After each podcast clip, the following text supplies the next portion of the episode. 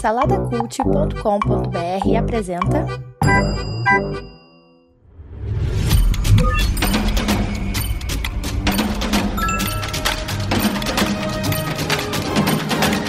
Bicicletas Voadoras. Apresentado por Bruno Guedon.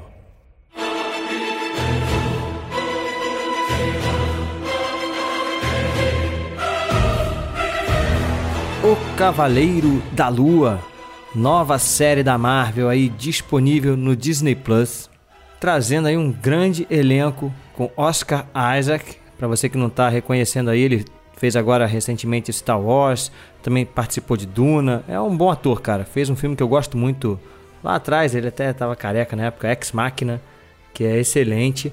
E além do Oscar Isaac, a gente tem também o Ethan Hawke, ele mesmo aí, um cara que já é veterano aí, né? Não, é, não chega a ser coroa, tá com 50, 50 e poucos anos. Mas assim, já é um ator da antiga. E aí, agora ingressando aí no, no universo Marvel, que traz aí essa série. assistir os dois primeiros episódios, tá? Então vou dar aqui as minhas primeiras impressões e uma nota baseada na minha expectativa. É, baseado naquilo que eu vi até agora, o que eu tô, o que eu tô achando para onde vai essa série, né? Se eu tô curtindo, se eu não tô curtindo. Então vamos lá. Primeiro, é, o Cavaleiro da Lua é um herói, sei lá, nível 5 ali da Marvel, né? Cara, muita gente não conhece esse, esse, esse herói, é, até mesmo quem acompanha quadrinhos assim, conhece muito poucos do Cavaleiro da Lua. E a Marvel ela tá apostando, né, em personagens assim muito secundários. Se o, os próprios Vingadores, né, que já eram considerados secundários na Marvel quando eles surgiram lá, tal quando trouxeram, né, Thor, Homem de Ferro, hoje em dia não são mais, né? Mas quando os primeiros filmes surgiram, essa galera era, já era secundária, né? Esses aqui então são escalão, cara, muito, muito abaixo. Então, uma sinopse assim, rápida do que é a série.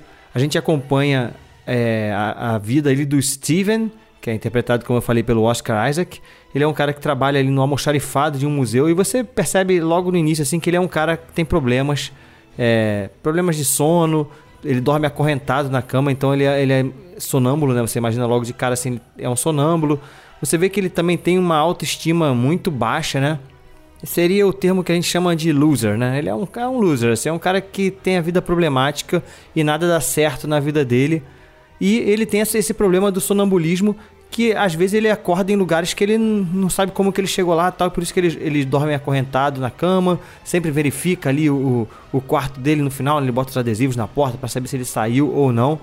E isso é uma coisa interessante desse personagem, porque o Cavaleiro da Lua, na verdade, ela, ele é a encarnação de um deus egípcio, que é o deus da lua, que eu não vou lembrar agora o nome, é, começa com K, o nome é Kanchu, Kanchu, uma coisa assim.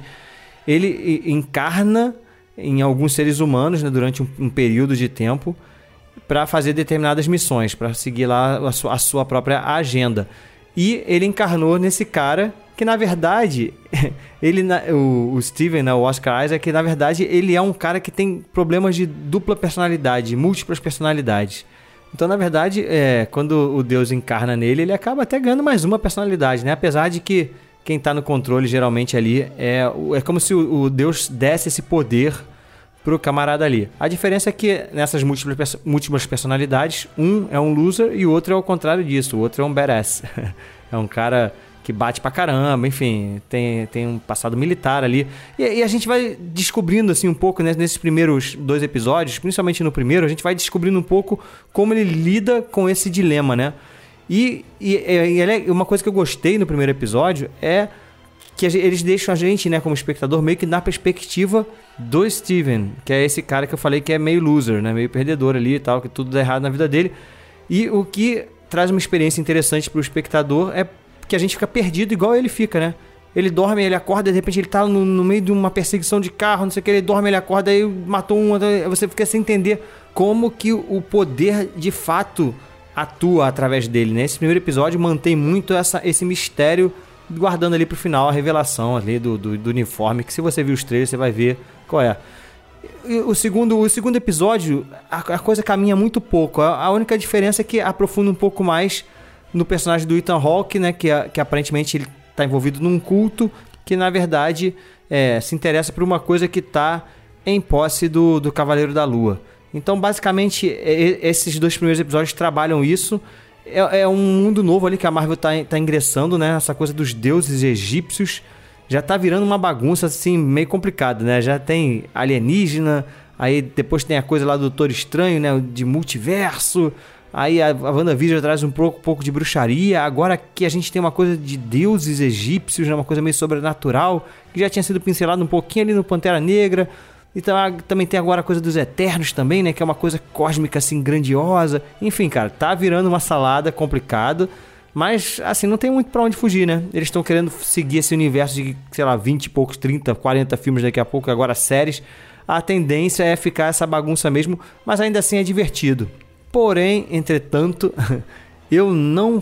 Assim, o primeiro episódio até eu gostei, gostei muito, sabe? Mas o segundo episódio me deixou meio preocupado com essa série eu não sei se esse personagem de fato vai ser um personagem interessante, entendeu? Eu, eles, eles mantêm o personagem assim meio desconectado do resto do universo Marvel, né?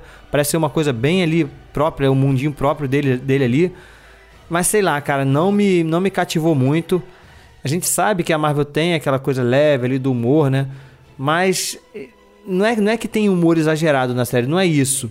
Mas sei lá, cara, eu acho que poderia ser uma coisa mais dramática dessa vez, sabe? É uma reclamação que a gente sempre vai ficar fazendo da Marvel, né? A gente parece que não, não, não aceitou que não adianta, não vai ser. Vai ser sempre uma coisa mais voltada pra, pra, pra leve, pra aventura, né? Mas eu não sei. Assim, eu acho que o personagem não, ainda não, não se tornou interessante para mim, sabe? Como eu falei, só vi dois episódios. Pode ser que a coisa ande mais pra frente. Então, baseado nesses dois primeiros episódios, é uma série que eu vou ver, óbvio. Eu sou fã da Marvel.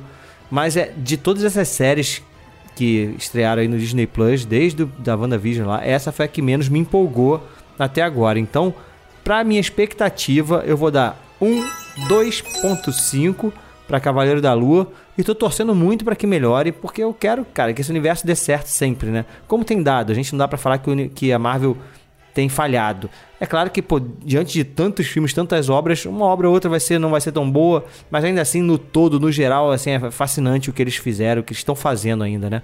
Então eu torço para que melhore, mas nesse início não me empolgou muito, beleza? Então é isso. Segue lá no Instagram, arroba Bicicletas Voadoras Cast. No YouTube também, agora a gente está lá no YouTube, então você pode ouvir a gente lá no YouTube, é só buscar por Bicicletas Voadoras no Spotify e no Apple Podcast. Avalie a gente com 5 estrelinhas. E segue lá também, acompanha o saladacult.com.br. A gente está hospedado lá com vários outros podcasts, beleza? Então é isso, até a próxima. Fui!